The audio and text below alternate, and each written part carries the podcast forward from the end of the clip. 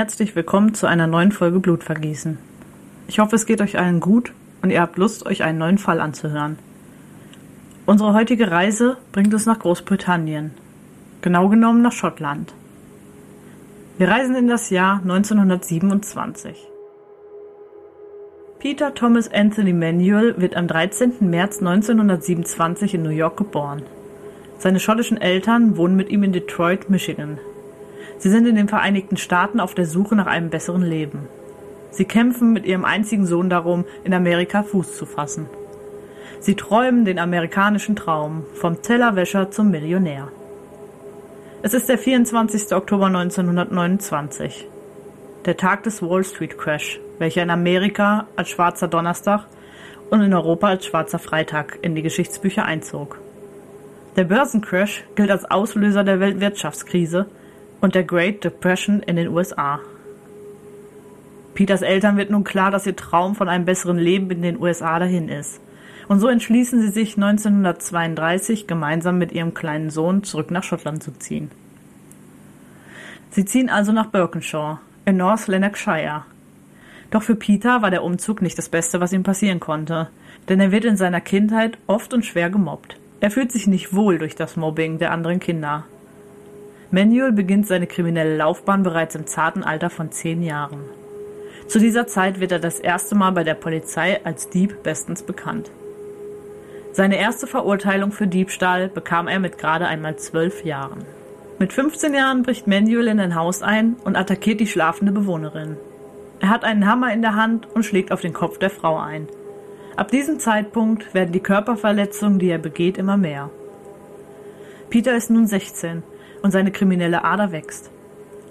Er begeht eine Reihe von sexuellen Übergriffen, welche ihn zum ersten Mal zu einer neunjährigen Gefängnisstrafe führen, die er im örtlichen Gefängnis absitzt. Es ist nun 1955. Peter verteidigt sich in dem Fall einer Vergewaltigung im Airdrie Sheriff Gericht selbst und gewinnt.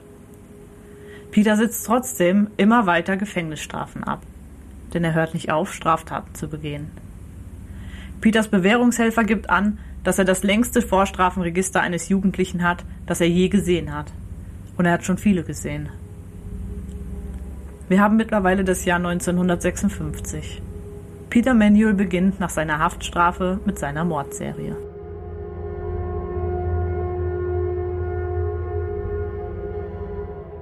Am 2. Januar 1956 ist Peter Manuel am East Kilbridge Golfplatz in der Gegend von Calderwood unterwegs.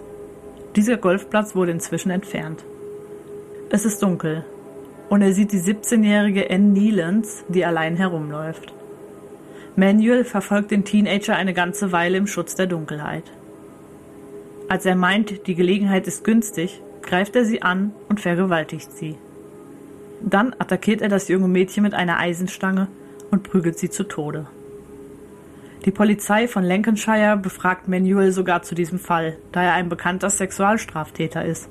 Doch da sein Vater Samuel ihm ein Alibi gibt, indem er sagt, Peter sei zu dem Zeitpunkt bei ihm gewesen, konnten sie ihn nicht als Täter identifizieren. Nun hat Manuel die Freiheit, weitere Menschen zu töten. Er hatte jeglichen Skrupel verloren. Er war bereit, Menschen einfach ohne mit der Wimper zu zucken auszuschalten. Nach zwei Jahren, also 1958, gibt Manuel den Mord an Anne Nealon zu und wird somit wegen dieser Tötung angeklagt. Aufgrund unzureichender Beweise wurde das Verfahren jedoch eingestellt.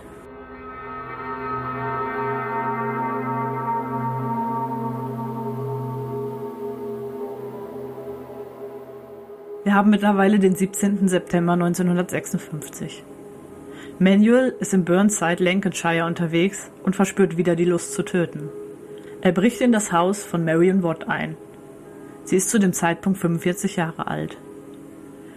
Diese ist gemeinsam mit ihrer Tochter Vivian und ihrer Schwester Margaret, die gerade zu Besuch ist, zu Hause. Ihre Tochter ist gerade einmal 16 Jahre alt. Die drei Frauen liegen im Bett und schlafen. Der Mann des Hauses ist nicht da, denn er ist auf einem Angelausflug 90 Meilen entfernt. So sind die drei Frauen alleine. Manuel nimmt eine Waffe und erschießt alle drei in ihren Betten. Zum Zeitpunkt dieser Morde ist Manuel wegen Einbruchs in der nahegelegenen Zeche auf Kaution frei. Dennoch wird Marions Ehemann William Watt für die Morde verantwortlich gemacht. Es wird behauptet, er sei die 90 Meilen von seinem Angelort zurück nach Hause gefahren, habe den Einbruch vorgetäuscht und seine Familie ermordet. Und dann wäre er zu seinem ursprünglichen Ort zurückgefahren. Er gilt lange Zeit als Hauptverdächtiger in diesem Fall. Es gibt Zeugen, die es ihm nicht einfach machen, seine Unschuld zu beweisen. Der Fährmann auf der Renfrew-Fähre behauptet also, dass William nachts auf der Fähre gewesen sei, obwohl dies nicht der direkteste Weg zu seinem Zuhause war. Ein Autofahrer, der am Loch Lomond unterwegs war, behauptete ganz sicher, dass William ihn überholt habe. Beide Zeugen entdeckten ihn bei einer Identitätsparade. Dies ist ein Prozess, bei dem die mutmaßliche Identifizierung eines Verdächtigen durch ein Verbrechensopfer oder einen Zeugen auf einem Niveau bestätigt wird, das vor Gericht als Beweis gelten kann. Die Polizei sendet Männer aus, um den Crinan-Kanal zu untersuchen. Dieser befindet sich neben dem Hotel, in dem Watt bei seinem Angelausflug übernachtet hat. Sie sind auf der Suche nach blutbefleckter Kleidung oder einer Mordwaffe, können jedoch nichts finden. Später stellt sich heraus, dass die Waffe sich in einem anderen Gewässer weiter südlich befand.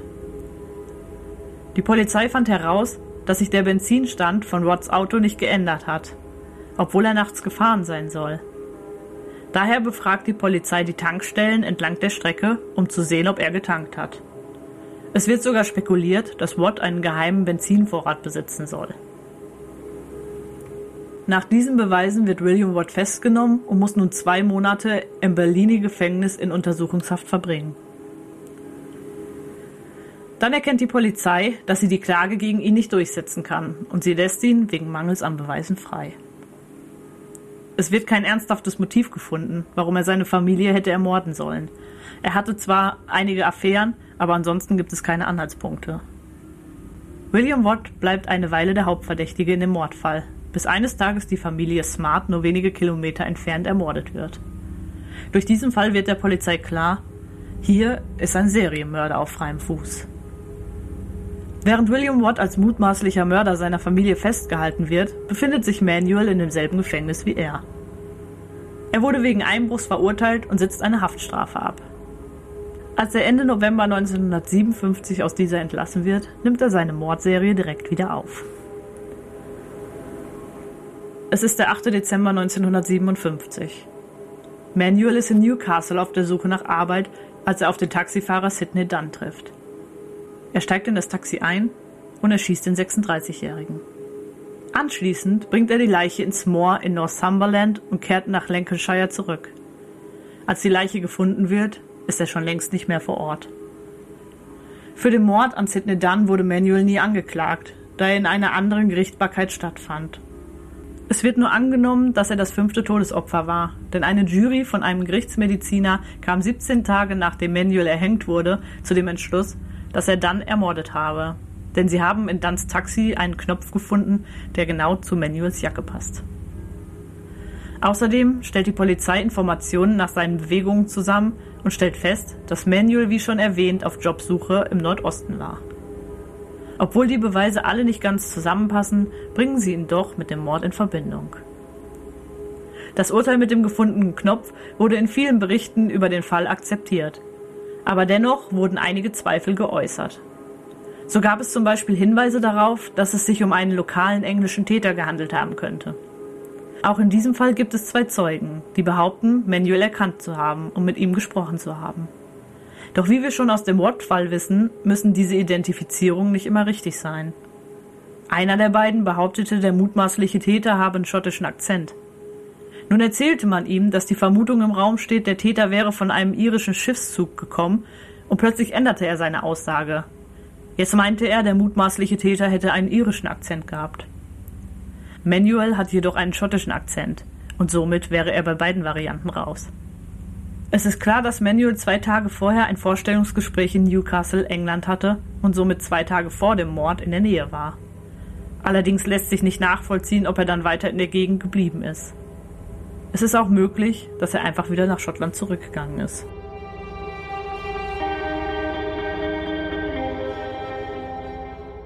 Wir befinden uns nun am 28. Dezember 1957.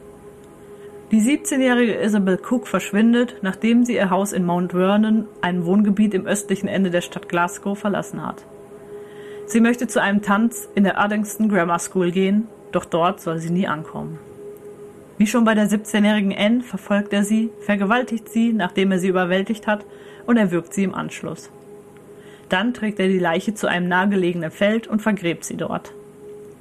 Als das Verschwinden der jungen Frau bekannt wird, führt die Polizei eine Großfahndung nach ihr durch. Sie finden jedoch nur Teile ihrer Kleidung, die darauf hindeuten, dass ein Verbrechen vorliegen könnte. Der Mord an Dunn ist nun 20 Tage her und auch hier wird das plötzliche Verschwinden von Cook zunächst nicht mit Manuel in Verbindung gebracht. Im Fall Isabel Cook führte Manuel die Beamten später selbst zu der Stelle, an der er die Leiche entsorgt hatte. In den Fängen der Polizei war er zu diesem Zeitpunkt jedoch wegen einem anderen Verbrechen. Er gestand also den Mord an ihr, und als die Beamten an der Stelle, wo er sie begraben hat, ankamen, fanden sie heraus, dass Isabel mit ihrer eigenen Unterwäsche erdrosselt wurde.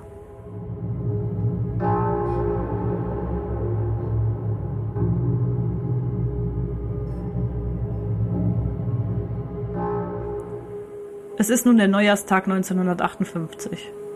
Manuel bricht in das Haus der Familie Smart in Uddingston, einem Vorort von Glasgow, ein. Es ist noch früh am Morgen, als Manuel in das Haus eindringt.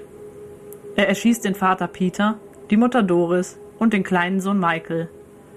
Dieser ist zu diesem Zeitpunkt erst zehn Jahre alt. Es ist jeweils ein Schuss, der jeden der Köpfe trifft. Doch diesmal verlässt er den Tatort nicht direkt.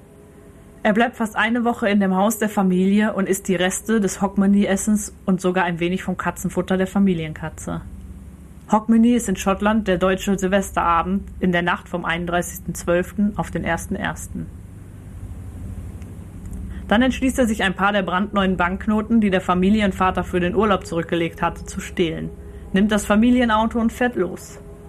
Manuel begegnet zufällig einem Polizisten und bietet ihm an, ihn mitzunehmen. Dieser willigt ein und so bemerkt Manuel schnell, dass der Polizist gerade an dem Fall Isabel Cook arbeitet. Er gibt ihm sogar Hinweise, dass er das Gefühl habe, die Polizei würde nicht an der richtigen Stelle suchen. Der Polizist dachte sich zu diesem Zeitpunkt jedoch nichts bei seiner Aussage. Er konnte ja nicht wissen, dass er mit dem Mörder im Auto saß.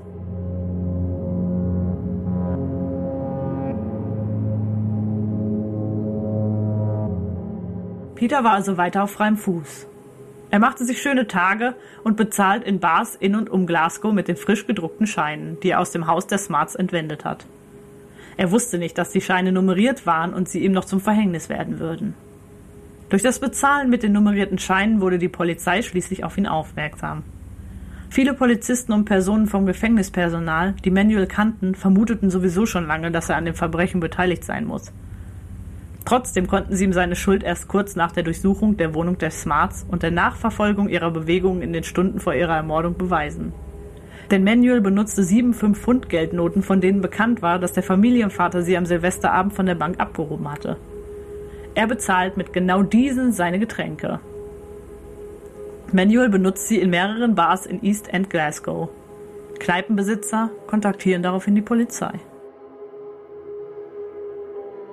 Wir haben den 14. Januar 1958.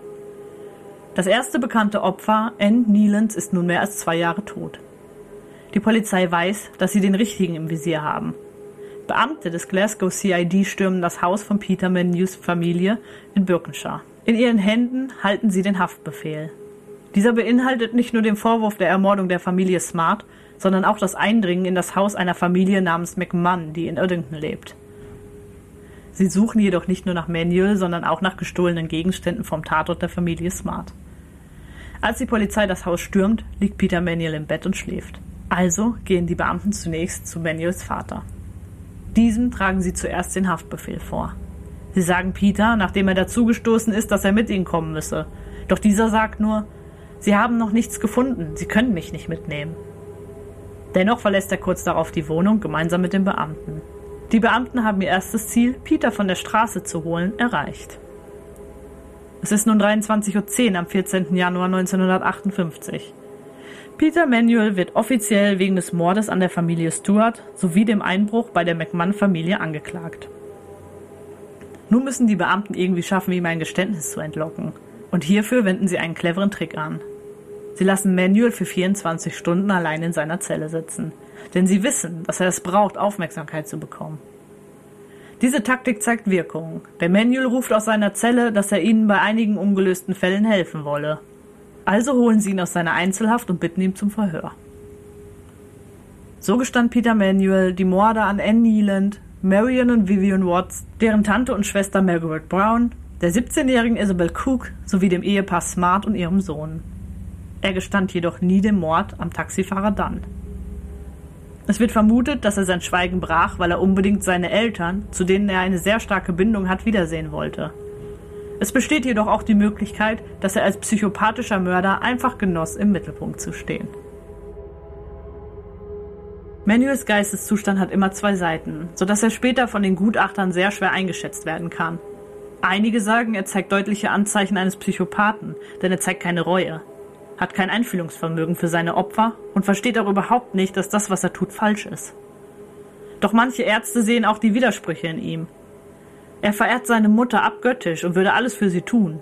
Gleichzeitig ermordet und vergewaltigt er andere Frauen. Er hält sich selbst für einen Frauenheld, schafft es jedoch nicht, sich länger an eine einzige Frau zu binden.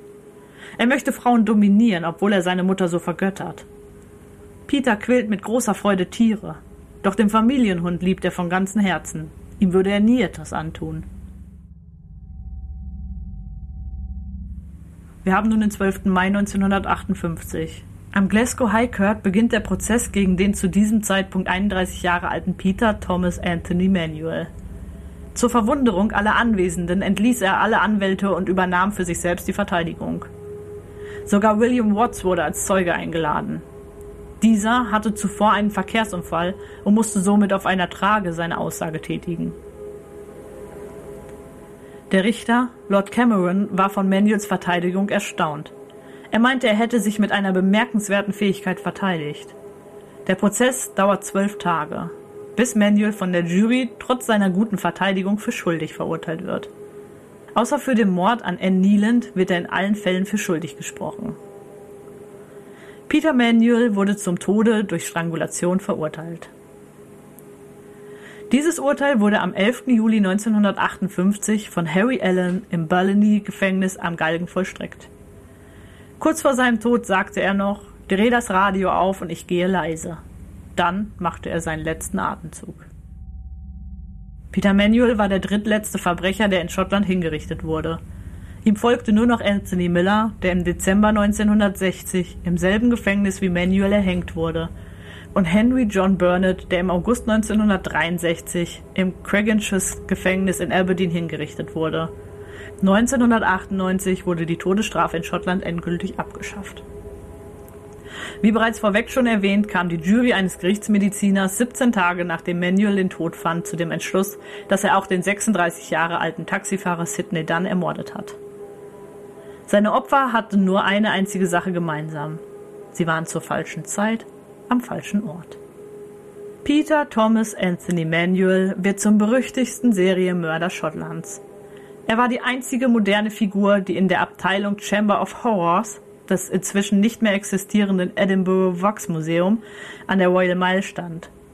Das Museum wurde 1976 eröffnet und trotz guter Besuchszahlen wurde es 1989 geschlossen.